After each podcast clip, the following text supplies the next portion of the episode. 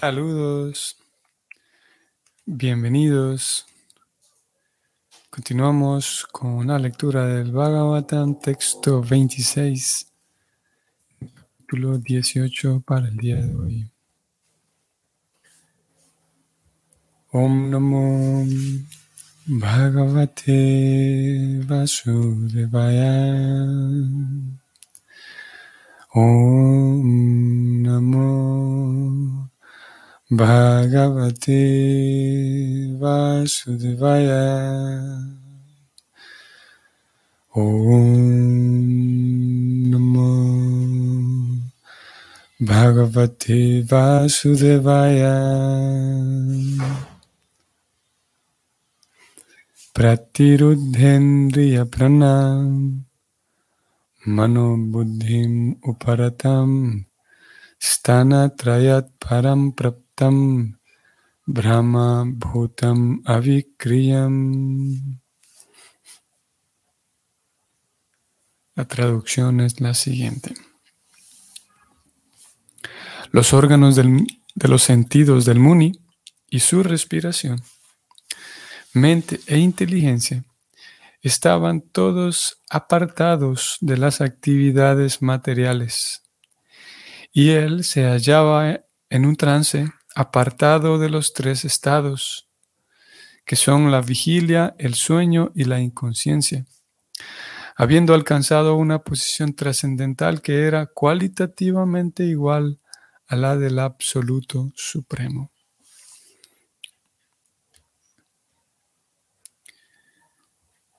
El significado es el siguiente. Parece ser que el Muni, en cuya ermita entró el rey, estaba sumido en un trance yógico. La posición trascendental se logra a través de tres procesos, a saber, el proceso del jnana o el proceso del conocimiento teórico acerca de la trascendencia, el proceso del yoga o el verdadero logro del trance mediante la manipulación de las funciones fisiológicas y psicológicas del cuerpo.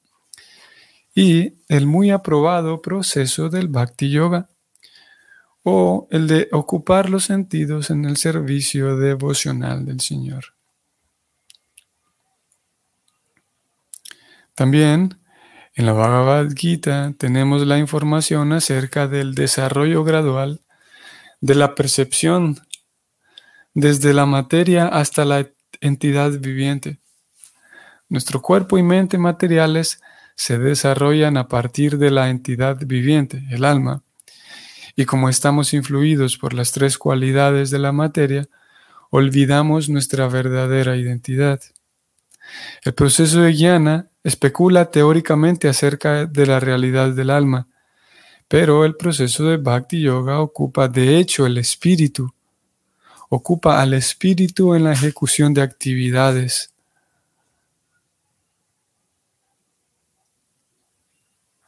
La percepción de la materia se trasciende hasta estados aún más sutiles de los sentidos. Los sentidos se trascienden hasta la mente, que es más sutil, y luego hasta las actividades respiratorias, llegando gradualmente a la inteligencia. Más allá de la inteligencia, el alma viviente se llega a comprender mediante las actividades mecánicas del sistema de yoga o la práctica de la meditación en la que se contienen los sentidos, regulando el sistema respiratorio y aplicando la inteligencia para elevarse a la posición trascendental. Este trance detiene todas las actividades materiales del cuerpo el rey vio al Muni en esa posición. Él también vio al, Muni de la siguiente manera. De la siguiente manera, pero aquí termina este significado y eh, corresponde aquí leer el siguiente verso, que de momento no lo vamos a hacer, vamos a detenernos aquí un poco. Ok. Mm. Aquí vamos a mencionar algo eh, aparte de la descripción que, que Prabhupada da, Prabhupada entonces se centra en, en, describir, por un lado, las, eso es interesante, ya que el yogi estaba, vamos a ver si lo, encontramos aquí, el yogi se encontraba en una posición trascendental, aquí está. Este es algo que aparece directamente en la traducción del verso. El yogi se encontraba en una posición trascendental.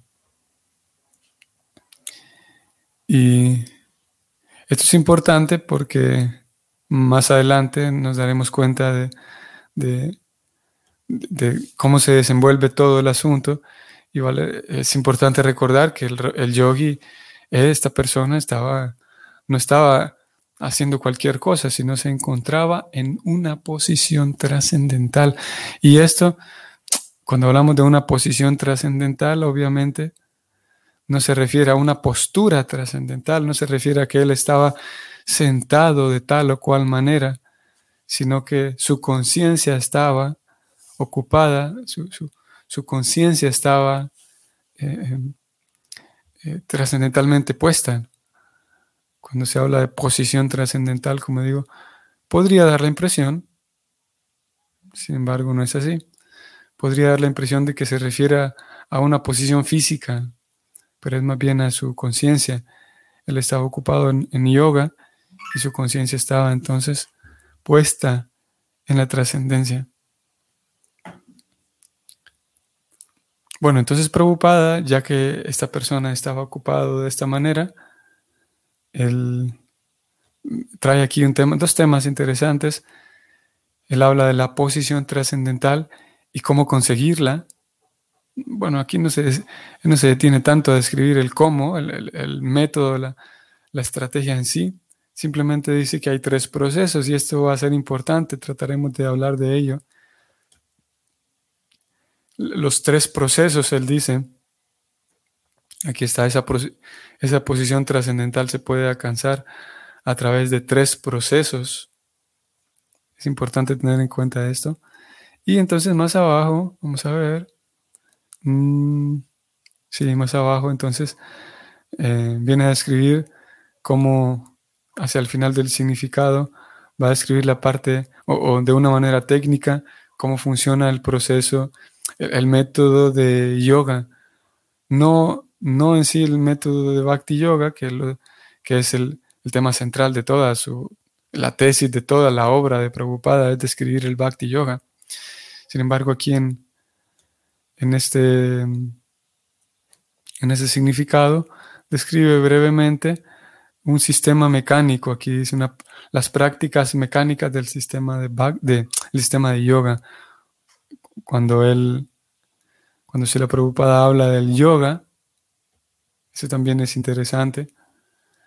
Cuando Prabhupada hace referencia al yoga y al yoga y al yoga, como en este caso habla de el sistema de yoga, usualmente eh, habla en términos del yoga mecánico, el yoga, el, yoga que incluye las posturas físicas. Es mecánico eh, por lo que él describió aquí.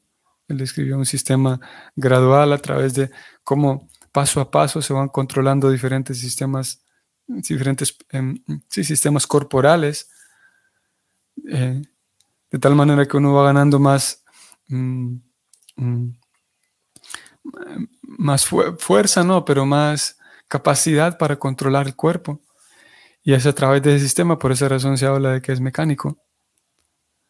Eh, métodos mecánicos eh, para entonces eh, llegar a la posición trascendental. Ok, em, voy a subir un momento más y quiero comenzar con otra cosa. Ustedes y todos hasta esta altura habremos notado que en, las, en estas historias se habla de los munis. Se comenzó hablando aquí de Samika Muni, está Narada Muni, por ejemplo. Encontramos a muchos otros munis. Eh, y estos munis lo que son, son, eh, en este caso, este muni es un yogi. Y en, muchas ocasiones estos munis, o, más eh, técnicamente un muni sería como, como una persona dedicada a la... A veces se lo conoce como una persona dedicada a la lógica, a la filosofía. Y en muchos casos, como digo, se le, se se usa para referirse a una persona dedicada al cultivo espiritual, a la trascendencia, digamos. No solamente al cultivo espiritual, sino más bien a alguien dedicado exclusivamente a eso. Eh, en este caso, este Muni tenía una familia, tenía su hijo. No se habla de la esposa de él, al menos en este relato, ¿no? Solamente se habla de, su hijo, que su hijo es protagonista en, esta historia.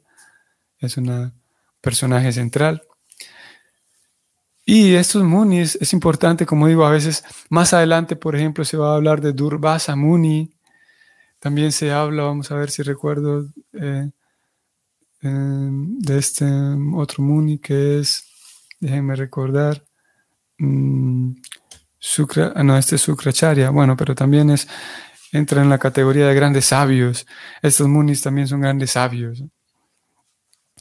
Entonces, vale la pena tener en mente que todos los personajes que se mencionan aquí en las historias del Bhagavatam eh, siempre van a ser em, el personaje central, siempre va a ser lo más relevante, siempre va a ser el, obviamente, el protagonista, como en este caso, se está hablando, obviamente, del Muni, el hijo de, de Samika Muni va a aparecer también, pero el personaje central es Pariksit, Pariksit Maharaj. Y vale la pena hacer esa distinción de personajes porque de quien el carácter de quien realmente vale la pena, a quien realmente vale la pena apreciar, es el carácter de los devotos que aparecen en las páginas del Bhagavatam. Como en el caso, como digo, de esta historia que es Pariksit, es, es él en realidad el personaje central. Y debido a que aparecen estas otras personas, como estos otros munis, como aparecen más adelante, por ejemplo, aparece esta persona Sukracharya, que es, este es, llamado de Acharya, ¿no? Sukracharya. Y debido a que reciben estos títulos como Muni, como Acharya, podría dar la impresión de que, bueno, y en realidad lo son, son, son personas sabias y son personas dedicadas muy seriamente al, al cultivo espiritual pero a veces los vamos a ver comportándose de maneras muy extrañas. Y eso podría, podría causar confusión. Porque, por ejemplo, eh, vamos a encontrar que los sabios más adelante, en algunas porciones, estos munis y estos acharyas, entonces resulta que, por ejemplo, en el caso de Durvasa Muni, es muy notable el caso de él, que no figura en este, en este relato en el cual nosotros estamos, pero lo vamos a encontrar más adelante. Durvasa Muni, y, es curioso también que, aparece en varias porciones del Bhagavatam, es un gran sabio y tal, pero curiosamente él, eh, si uno se descuida, entonces es un Muni que si uno se descuida le termina mandando una maldición. Tanto así, ¿no? Pero no es que si uno se descuida, sino que más puntualmente con él es que es un sabio que si uno lo, desagrada, si uno se porta de tal manera que él lo hace enojar uno a él, entonces, eso dicen las escrituras. Entonces uno termina siendo maldecido por este sabio.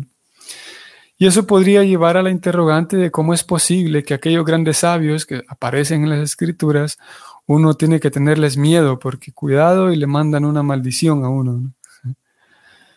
Y entonces uno podría, eh, em, se podría despertar en uno un cierto temor, un cierto miedo hacia las autoridades espirituales. Y ese miedo incluso llevarlo, sí, traspolarlo, llevarlo al maestro espiritual, llevarlo a, autoridades, a personas que uno encuentre hoy por hoy en su vida devocional. Esos grandes sabios pueden maldar maldiciones y lo cierto es que, que, no es así. Lo cierto es que un Vaishnava, un, un devoto del Señor, debemos estar, en realidad, una de las cualidades del Vaishnava es que va a inspirar siempre confianza, va a inspirar seguridad, va a inspirar que yo puedo descansar en la presencia de un Vaishnava. yo puedo descansar y estar tranquilo en la presencia de un devoto, de una devota, de un devoto, una devota eh, bien puestos, de un Vaishnava de verdad. Entonces, eh, como digo, estos munis eh, que figuran aquí en el Bhagavatam, no necesariamente cuando hablamos de Durvasa Muni, Shamika Muni, que aparece aquí, no necesariamente estamos hablando de Vaishnavas, de devotos del Señor. En el caso de Narada Muni, sí, es un Muni que al mismo tiempo es un devoto del Señor. Sí, es, un, gran, un gran filósofo, pero al mismo tiempo es un devoto del Señor. Pero no quiere decir, nuevamente, que todos los grandes yogis que se mencionan en las escrituras, todos los grandes munis, los grandes acharyas, como el caso de Sukracharya, eh, todos ellos son devotos del Señor. En el caso de que sean Vaishnavas, se nos va a aclarar que sí, este es un Vaishnava, para que sepamos hacer esa, reconocer esa categorización en diferentes categorías de sabios y en el caso, por ejemplo, de Samika Muni, y, también valdrá la pena tener esto en mente para, para el desenlace de esta historia y lo que, es, lo que va a desarrollarse en esta historia, encontramos a un Vaishnava, que sí es un Vaishnava, que es el rey, que es Pariksit, que se va a encontrar con un Muni, que es un gran yogi, pero no es un devoto del Señor. Es sí un gran yogi, pero no ha llegado a la misma conclusión que llegó el rey. El rey no, es, no está dedicado plenamente a las actividades yógicas, plenamente a las actividades trascendentales. Es un tema que puede causar confusión, porque por un lado tenemos, y si bien es verdad, este tema va a surgir más adelante cuando el rey y el muni se encuentren, pero podemos irlo introduciendo desde aquí. Prabhupada dice que el yogi ya estaba en una posición trascendental, mientras que el rey el rey lo que andaba haciendo estaba de cacería y sucede que le da sed, se cansa y necesita descansar y lo vamos a ver más adelante. Y entonces el rey se comporta de tal manera hacia con el Muni que el Muni ya se encontraba en la posición trascendental. Sin embargo, el Muni, aún a pesar de encontrarse en una posición trascendental, el Muni hasta ese momento de su vida ya habiéndose encontrado, y preocupada lo el verso en realidad lo dice, preocupada lo reafirma, aún a pesar de ya encontrarse en la posición trascendental, nunca había realizado una actividad parecida a la del rey Parixit. ¿Y cuáles son las actividades parecidas o las actividades de Parixit? Que el rey ya sabía, por, por su propia niñez, ya lo había desde su niñez ya lo había aprendido, a ofrecer devoción, actividades de carácter devocional a Krishna. A pesar de él encontrarse de cacería y tal, él, por, la calidad de su bhakti yoga, y Prabhupada aquí describe los tres procesos, está el proceso del yana, el proceso del yoga y el proceso del bhakti. El proceso del bhakti, como hemos dicho en varias ocasiones y lo diremos aquí también, el sistema del bhakti consiste en hacer un vínculo con el Señor Supremo a través de actividades amorosas a, través de una ofrenda de carácter amoroso a Krishna. Y en cambio, el proceso, eh, aquí Prabhupada lo dice, voy a subrayarlo, en qué consiste el sistema de, de yoga. Es el siguiente, el proceso de yoga es el logro del trance mediante la manipulación de funciones fisiológicas y fisiológicas o sea, lo que se, se consigue la posición trascendental a través de, como aquí se dice, manipular funciones fisiológicas, como el sistema de la respiración, manipular, controlar cómo uno respira, controlar cómo uno se sienta, a tal punto que la persona deja de actuar totalmente. Y por el hecho de, que el cuerpo se detiene, incluso se puede controlar la respiración, que es un proceso tan, tan inconsciente, podemos decir, tan mecánico la persona llega al punto de controlar su propia respiración, así que es dueña de todo su cuerpo, podemos decir. Por lo tanto, el cuerpo ya no actúa materialmente. Y como el cuerpo deja de actuar materialmente, se dice que el, alma ya consiguió la posición trascendental. Ya el alma consiguió ser dueña de todas las actividades del cuerpo. Ya, incluso de la mente, ya no está pensando tonterías. Está sentado un buen rato, pero ya no está incluso pensando tonterías La, persona logró detener la mente, logró detener el cuerpo, logró detener la respiración. Por esa razón se dice que está en, la posición trascendental. Era la posición que consiguió el místico, este Muni. Sin embargo, toda ese, todo ese gran esfuerzo para lograr controlar el cuerpo no equivale a que esa persona haya hecho por lo menos una ofrenda con, con completa devoción, con completo amor a Krishna. Y eso es el Bhakti Yoga. Y son esas ofrendas de calidad amorosa y devocional las que sabía hacer eh, eh, Pariksit Maharaj. Y por esa razón su posición es distinta, a pesar de que el rey en ese momento se encontraba casando y el, el Muni se encontraba en, esa posición trascendental, aún así la, la, realidad de ambos, la percepción de ambos, aún así era distinta. Aún así la percepción de Pariksit eh, seguía siendo eh, mayor todavía, seguía siendo más fina todavía, más, mm, más profunda. Voy a ir un poco más abajo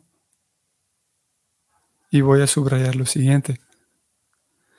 El proceso del yana, dice Prabhupada, especula teóricamente acerca de la realidad del alma. Pero el bhakti ocupa de hecho al espíritu en la ejecución de actividades. Esto es importante también, porque mientras que tenemos, por ejemplo, en el sistema de yoga, como acabamos de describir, la persona logra controlar todo, logra incluso que, la mente deje de pensar tonterías y logra centrarse en el alma. Y la persona detiene por completo todas las actividades materiales, porque podemos decirlo así, son las actividades materiales la que hacen que el alma se separe de Dios, la que hacen que el alma se, se distraiga de lo que es ella verdaderamente como ser espiritual. Por lo tanto, si uno logra detener las actividades materiales, entonces consigue una, posición trascendental. Sin embargo, diferente de, del intento de lograr detener las actividades materiales para conseguir que el alma descanse, digamos, el proceso del bhakti va directamente a ocupar el alma en sí en actividades espirituales. Eh, eso es como, como el intento, por ejemplo, como un preso que está en, la cárcel y, afuera tiene su, vamos a decir que es un preso que, que fue puesto en la cárcel injustamente, vamos a decir. Injustamente en el sentido de que hubo un, un error y no era él, sino era otra persona. Por lo tanto, él, su familia lo espera afuera, tiene una vida normal. Entonces, vamos a decir que hay, hay dos pasos para que él consiga su vida normal. Por un lado, sería un gran logro ya que, esta persona salga de la cárcel, eso ya es un gran logro. Y, y supongamos que hacemos todo un intento por, por sacarlo de la cárcel y ponerlo afuera. Y, eso sería, como digo, un gran logro, ya un gran descanso. Pero una ayuda mucho mejor sería para esta persona sacarlo y llevarlo directamente hasta su casa. Incluso en todo el proceso en el que nos encontremos para sacarlo, hay toda una burocracia y todo un proceso va a seguir. Incluso tal vez antes de ayudarlo a que salga de esa cárcel, podemos incluso traerlo y, y vincularlo, tener, ponerlo en contacto con su familia, sus hijos, incluso ya desde, la cárcel, estaría en contacto con su familia. Generalmente pasa eso, con su familia, sus hijos, y ya está en contacto con, con, sus hijos. Y una vez fuera de la cárcel, podemos llevarlo directamente hasta, hasta su casa y ayudarlo a que recobre su vida normal, su vida real. Y un, un, ejemplo, una situación similar es la, la realidad y la diferencia entre ese yoga mecánico y el bhakti yoga. Que el yoga mecánico y la posición trascendental que había eh, alcanzado este místico era esa, que él por fin había detenido todas las actividades materiales. Por fin pero todavía no había comenzado las actividades del alma como tal. ¿Y cuáles son las actividades del alma? Servir a su querido Dios, servir a su querido Señor, a su querido amigo, que es Krishna. una realidad que ya conocía Pariksit.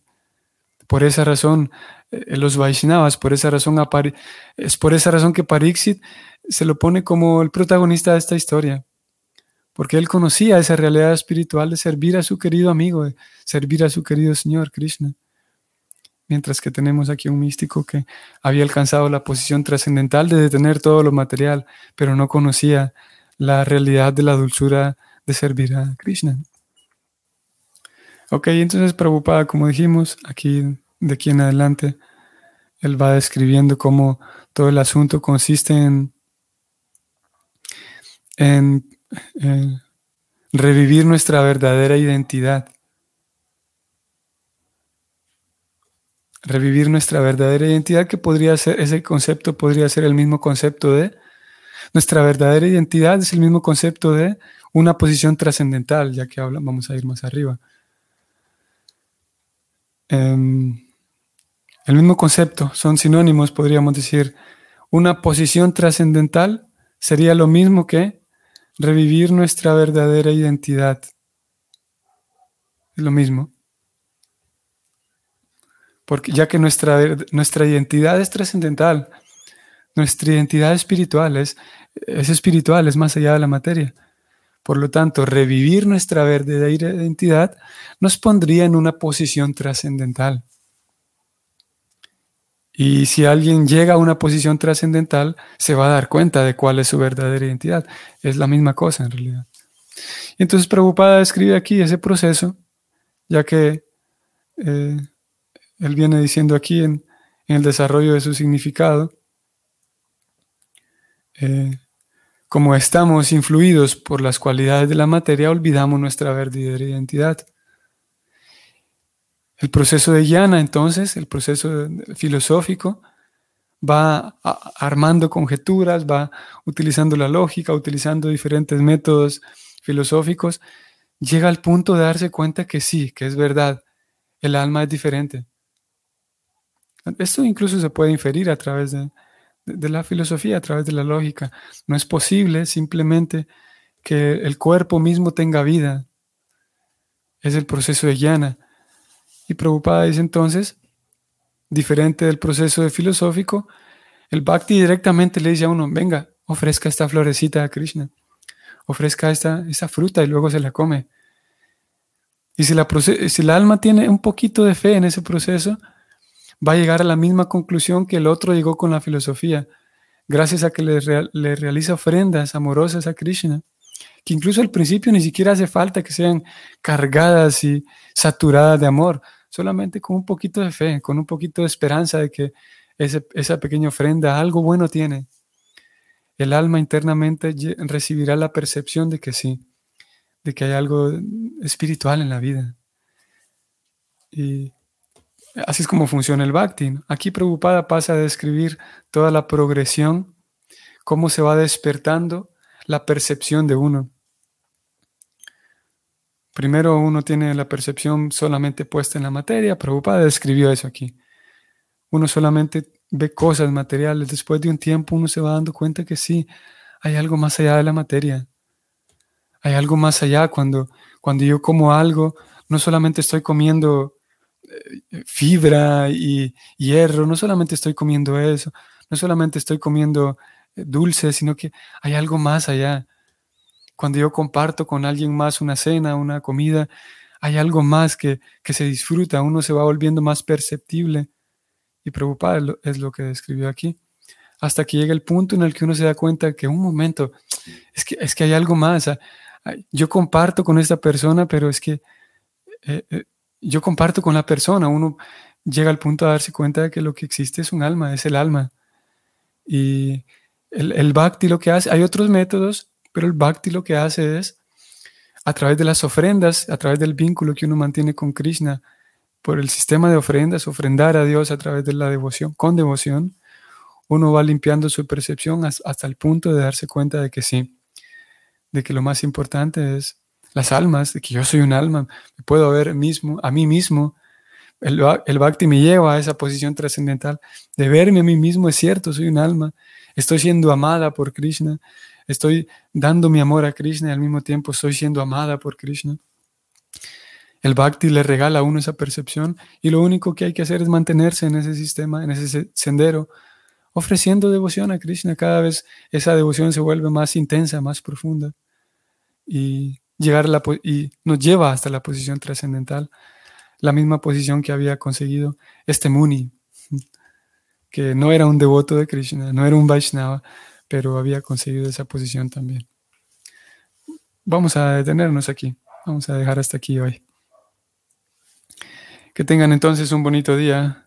Saludos para todos ustedes y hasta mañana, si Dios lo permite. Hare Krishna.